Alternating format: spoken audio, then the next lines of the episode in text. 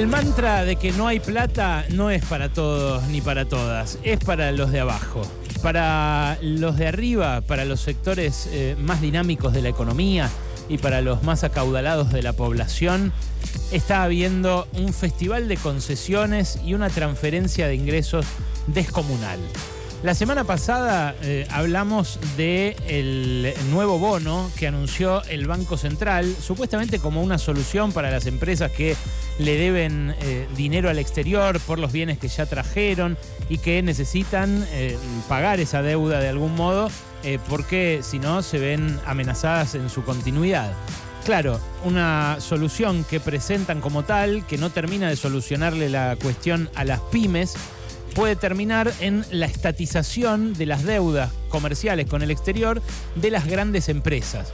Algunos de los beneficiarios incluso me han llamado y me han dicho, esto ya es demasiado, vale. Esto me beneficia, pero es demasiado.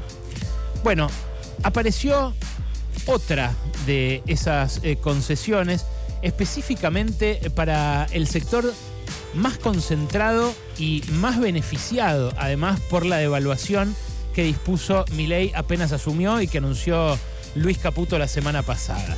Las cerealeras, los acopiadores, en definitiva el complejo agroexportador que administra como un oligopolio las ventas al exterior de los productos que más exporta la Argentina. Granos, aceites, harinas, subproductos en general del el agropampeano. ¿Qué es lo que ocurrió? La semana pasada, eh, cuando ya habían recibido la buena noticia de la devaluación, los agroexportadores y cuando a la industria le habían impuesto un 15% de retenciones que le comían una parte de esa ventaja de exportar a un dólar más alto, al trigo y al maíz le subieron mucho menos las retenciones. Se, anunciaron que se las iban a subir del 12 al 15% y a la soja nada. Ayer el secretario de Bioeconomía, antes secretario de Agricultura, eh, que ahora se llama así, Fernando Vilela, y el jefe de gabinete de ministros, Nicolás Pose, se reunieron con la rural y con la mesa de enlace en pleno y acordaron que 20 eh, economías regionales van a quedar afuera del aumento del 0 al 15% de las retenciones a la exportación que las venía a arruinar en algunos casos, aun cuando la devaluación también las beneficiaba. ¿Por qué? Bueno, porque ya les permitía a Massa liquidar una parte de sus exportaciones en el contado con liqui, con lo cual les había ya devaluado en parte, pero les tenía la retención en cero y se las querían subir al 15. Es el caso de los lácteos, el cuero, el arroz, la yerba, el ajo, la papa, etc. A esas economías regionales se las bajaron. Y para compensar eso, supuestamente, le subieron del 31 al 33% las retenciones a la harina y al aceite de soja. Las agroexportadoras patalearon por esto ayer, lo hizo el Consejo Agroalimentario Argentino, lo hizo la Cámara de Industria Aceitera y el Centro de Exportadores de Cereales. Pero ¿por qué digo supuestamente que le subieron las retenciones? Porque la semana pasada les habían dejado una ventana abierta para no pagarlas. Escuchá, porque esto es un regalazo impresionante para un sector que habitualmente se queda con la chancha, los 20 y la máquina de hacer chorizos. Los exportadores se dieron cuenta el jueves, concretamente una empresa se dio cuenta el jueves de que habían reabierto el registro de exportaciones donde se permite anotar declaraciones juradas de valor de exportación. O sea, ir y anotar que uno va a despachar una partida de granos, un embarque de granos al exterior cuando uno es un exportador, va y se anota en ese registro, lo que hace es liquidar el 90% en pesos de la, de la retención que está vigente en ese momento y ya le queda habilitada la exportación que la hace después. En general, cuando se van a aumentar retenciones, se cierra este registro de exportaciones porque si no lo que hacen siempre las eh, exportadoras es anotarse en ese registro, pagar por anticipado las retenciones y así congelar la alícuota. Después, eh, cuando deberían pagar más porcentaje, ya pagaron, dicen yo ya tengo registrado acá, exportan lo mismo, pero ya pagaron la retención al valor anterior.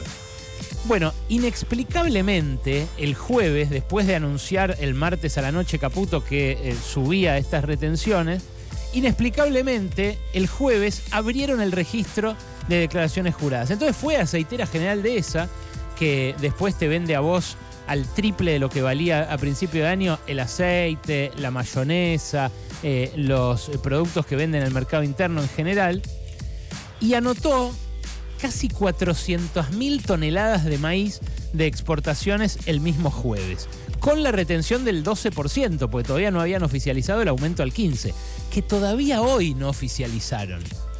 El viernes siguió el festival y ya ahí se anotaron eh, otras empresas de este mismo lote de grandes agroexportadoras. Por ejemplo, Bunge, por ejemplo, Belgrains, por ejemplo, LDC, por ejemplo, Molinos Agro. Todas estas compañías anotaron en total 2.200.000 toneladas de exportaciones, casi todas de maíz, algunas de trigo también, con la retención anterior. Con lo cual, cuando exporten, van a haber ya pagado el 12% y no van a pagar el 15% nuevo.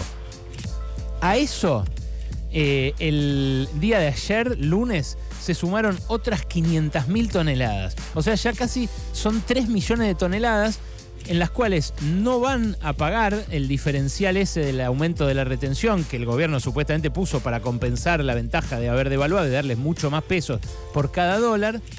Y estas empresas se van a quedar con esa diferencia. Hay algo eh, mayor todavía que esos casi 3 millones de toneladas, que es un montón, porque la cosecha en total de trigo, maíz y soja en la Argentina y girasol ronda las 100, 110 millones de toneladas. Hay otra. Desde inicios de noviembre hasta el día en el que mm, Caputo y Milei cerraron el registro de exportaciones, se anotaron más de 13 millones de toneladas que pagaron también la retención vigente sobre el dólar oficial que regía en ese momento, o sea, el dólar a 360 o 400. Liquidaron el 90% de esa retención y ahora tienen habilitada la exportación, que van a ir vendiendo hasta junio del año que viene, pero que ya pagaron las retenciones sobre el dólar viejo. O sea, lo, lo digo bien para que sepas lo que hicieron empresas como eh, Aceitera General de esa, eh, como Bunge, como Cargill, eh, como Molinos Agro, como Viterra Argentina, como Cofco Internacional, que es China, como Grobocopatel Hermanos, por ejemplo. Bueno, estas empresas lo que hicieron fue registrar exportaciones que van a ser hasta junio del año que viene y pagaron el 12% o el 30% si se trata de soja pero de un dólar de 400. Y ahora van a recibir, con cada dólar que facturan efectivamente al exterior, un dólar de 800 y pico. O de mil y pico si siguen devaluando en los primeros meses del año que viene. Eso es una montaña de guita que, adicional a la que ya reciben por la devaluación, van a recibir los sectores más concentrados de la economía. Eh, es algo que habla de lo regresivo de este modelo que ya se insinuó eh, a principios de la semana pasada cuando aparecieron los anuncios, pero que ahora, a medida que empieza a derramar esta devaluación en el aumento de los precios que todos vemos en las góndolas de todos lados, empieza a quedar más clara, a quedar más clara la transferencia, a quedar más claro que no todos perdemos con esto. Pero por si fuera poco, a los que ya se habían quedado con la chancha y los 20 por la devaluación, encima les abrieron esta ventanita para que paguen menos retenciones. Repito, por casi 13 millones de toneladas de una cosecha que va a totalizar un poco más de 100. A veces con la chancha y los 20 no alcanza. A veces también quieren la máquina de hacer chorizos. Cosas. Cosas. Hasta las 16 con Alejandro Berkovich.